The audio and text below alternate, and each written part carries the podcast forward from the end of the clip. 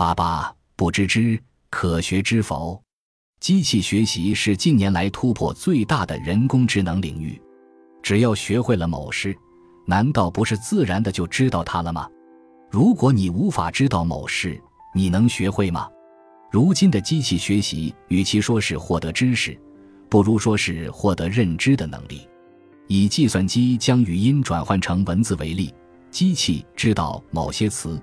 并学习将声音转换成这些词，但如果就知道某个词最常用的意思来判定，那么机器即便在学习过后，仍然不知道自己是如何将声音转换成文字的。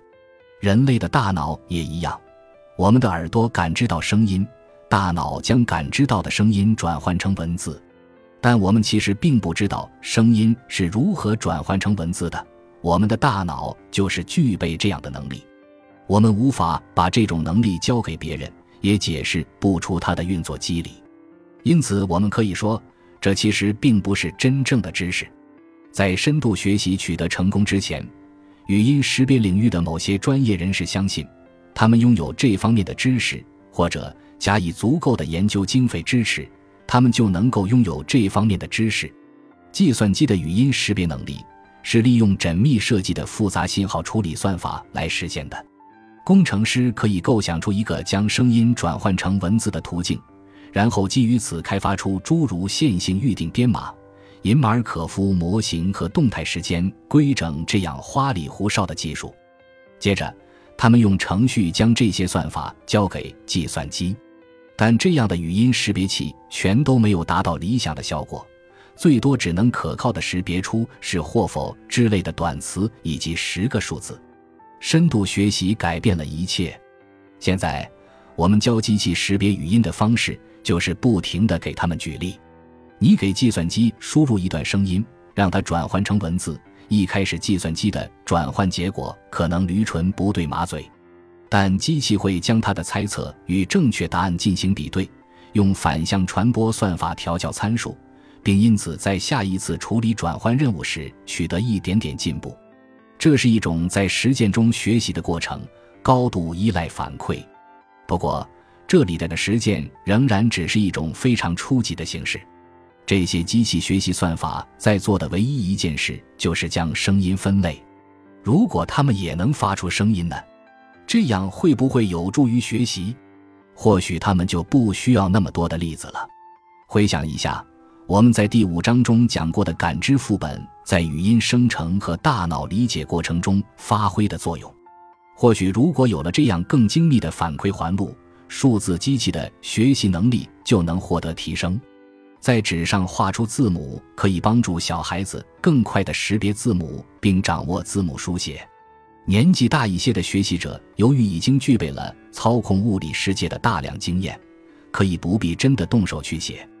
而仅凭想象书写的过程就能学会，但即便对于成年的学习者，真正动手书写似乎也有助于语言的学习。我在这方面有切身体会，因为虽然我从未系统的学习过中文，但可以读懂一些汉字。身为成年学习者，我发现自己还是需要进行实际书写，因为单凭想象不足以帮助我学会这些汉字。我的孩子在学校学习中文的时候，老师坚持要求他们一篇又一篇地完成重复无聊的字帖作业。如此枯燥的方法，若非确有成效，恐怕早就被放弃了吧。麻省理工学院的认知科学家乔舒亚特南鲍姆认为，现有的人工智能在这方面做得还很不够。他指出，类似我们在第四章中介绍过的深度学习系统。需要用大量手写字母图像进行训练，才能可靠的识别出手写体字母。而很多人即便遇到不熟悉的手写字母，无论其写法如何变化，也能一眼识别出来。或许人类更多的是通过运动信号传出，而非利用视觉模式表征实现文字概念的内化，因此就需要切实的将文字落在纸上。按照这种假说。文字的概念与调动肌肉在纸上复现出文字图案，以及看到图案出现在我们视野中的反馈环路紧密相连。学习阅读真的与学习书写绑定的这么紧密吗？特南鲍姆与布伦登莱克和拉斯萨拉克丁诺夫合作证明，并开发了一种能利用程序写出陌生语言字符的软件系统。在给定一门初次接触的语言的单个字符的情况下，他们的软件在字符分类方面的表现能够超越深度神经网络。更有趣的是，莱克、萨拉克丁诺夫和特南鲍姆开发的这个软件可以生成新字符的手写版本。并且非常接近真人字迹。这三个人在联合发表于2015年《科学》期刊的论文中表示，他们向系统展示了一个陌生字符，要求系统生成一个类似的字符。然后，他们从亚马逊机械特克平台上雇人书写同样的字符，再将所有手写体字符交由评审判断哪些为真人手写，哪些是机器生成的。系统生成的字符骗过了绝大多数评审，这表现出很强的说服力。因此，他们开发的软件就在手写字符这个小领域里通过了图灵测试。这与我们在第四章中讨论过的 Deep Dream 生成的怪异图像形成了鲜明的对比。没有人会认为那些图片是真实事物的照片。我们在第四章中提到过，生成对抗网络合成的图片质量更高。与伊恩·古德菲洛的生成对抗网络一样，特南鲍姆的方法实际上使用了另一个层面的反馈机制，以及运动信号传出与视觉认知之间的联系。增加这个层面的反馈，似乎确确实实提升了至少某些人工智能完成任务的质量。现在，计算机在物理世界中真正做事的能力还十分有限，极少有电脑拥有自己的手臂和手。可以捡起铅笔或者在纸上写字，但伴随着物联网革命的兴起，这一情况正在迅速发生变化。物联网将实体的传感器和执行器与计算机和网络世界连接在一起，给计算机装上了耳目和手脚。如果能将这些传感器和执行器用于真正在实践中学习的话，人工智能领域的发展一定能突飞猛进。有了更多层的反馈机制。能切实改变物理世界的执行器，甚至模拟分量之后，不断发展的技术，毫无疑问将使机器获得更强大的认知能力。是否有朝一日，我们需要让机器为他们的行为承担责任？这将是下一章的主题。彭罗斯指出，物理学中存在混沌和非确定性两类不可计算的现象，并表示他看不出这两种方式产生意识的可能性。他指出。非确定性来源于经典力学、相对论和量子力学。他假设不存在同时多重碰撞，选择忽略多重碰撞问题。我猜想，他如此心安理得，是因为他假定大脑不会发生碰撞。但他似乎遗漏了经典力学中另一种产生自亚稳态的非确定性。我将在第十一章中对此进行说明。我将提出。这种非确定性可以在创造力和自由意志中发挥核心作用，而创造力和自由意志可以说是有意识的存在的关键特征。关于混沌，彭罗斯专门探讨了在连续统中运行的光滑混沌函数，并认为如果要利用这些函数创造意识，那么必须假设无限精确测量是可能的。但他的结论是存疑的。天气与意识一样。都是物理世界的一种现象。天气可以在不需要无限精确测量的情况下驾驭混沌。这里，彭罗斯混淆了地图与地理情况。制作地图需要测量，但自在之物的实现不需要。混沌也可能扮演类似亚稳态的角色，因为混沌与非确定性一样，都可以让未来变得不可预测。关于这些问题更深入的讨论。参见柏拉图与技术袋子，第十章责任画是谁画的？二零一八年十月二十五日，佳士得艺术品拍卖行将一幅名为《埃德蒙·德贝拉米肖像》的画作摆上了拍卖台，预计售价在七零零零美元到一万美元之间。这幅画是由人工智能利用伊恩·古德菲洛的 GANs 算法的一个变体创作的。出乎所有人意料的是。这幅画最终以四十三点二万美元的高价拍出。创作出这幅画的人工智能，其代码是由罗比·巴拉特编写的。他十七岁在西弗吉尼亚州读高中的时候就着手开展这个项目了。后来到斯坦福大学继续专攻人工智能领域。巴拉特用他的代码创作出很多美丽、梦幻的风景画和裸体人像，包括很多超越传统美术品，能从一个图像变换成为另一个图像的动态画作。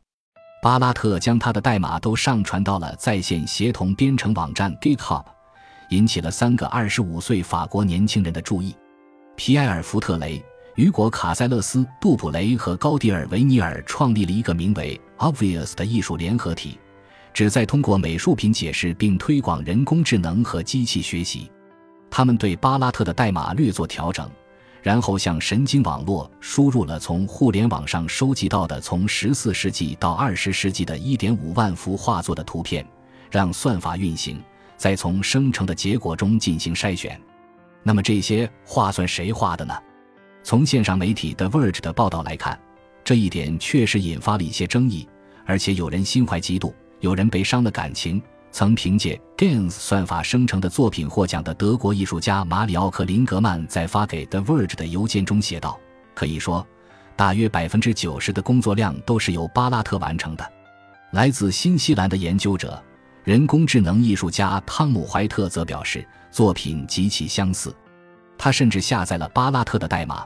原封不动地运行它，只不过对生成的图片结果进行了比对筛选。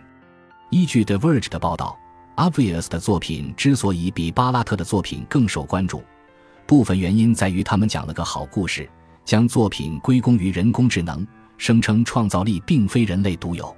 这样的概念艺术立场在艺术界可谓司空见惯。打个比方说，一个艺术家可以随便找来一个什么物件，然后声明这是一件艺术品。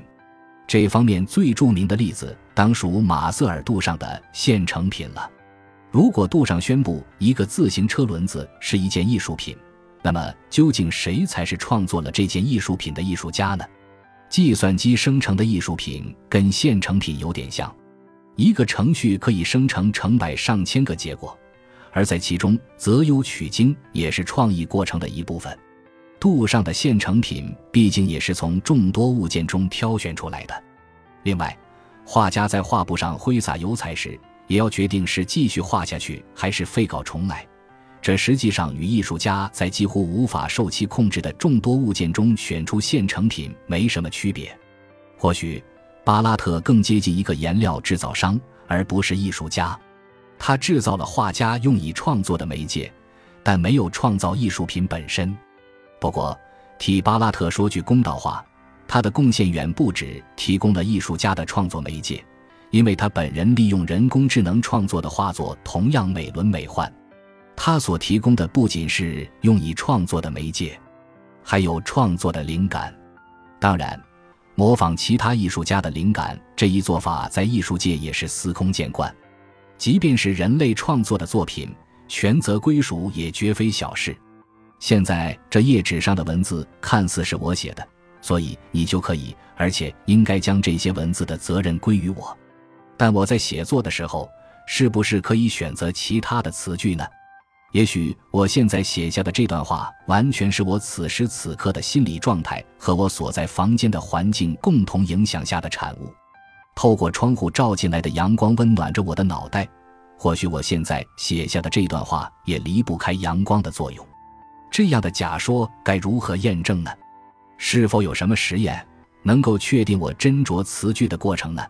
如果我拉下百叶窗，那么我写下的文字是否将会有所不同？万一我的电脑搞丢了这段文字，这种事偶尔会发生，那么我就无法准确地将其还原。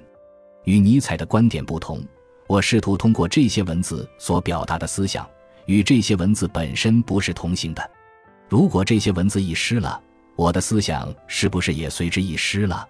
对于已保存的文字，我可以拿出来修改，但我无法改变曾写过那段文字的事实，即便这个事实的证据已经不复存在。这样一来，如果词句变了，思想是不是也将随之改变？这段文字有没有可能是计算机写的？亲爱的读者，如果你是一个人工智能，你能写下这段话吗？或者说，一个更根本的问题是：你能否主动做出选择，决定写下这段文字，而不是表达不同信息的另一段文字？如果这段文字确实出自人工智能之手，那么相关文责又该由谁来承担？人工智能开发人工智能的程序员，运行人工智能程序的计算机硬件，还是为计算机供电的电力公司？我们能否要求一个没有生命的过程为任何事情负责？人工智能又是否拥有生命？感谢您的收听，本集已经播讲完毕。喜欢请订阅专辑，关注主播主页，更多精彩内容等着你。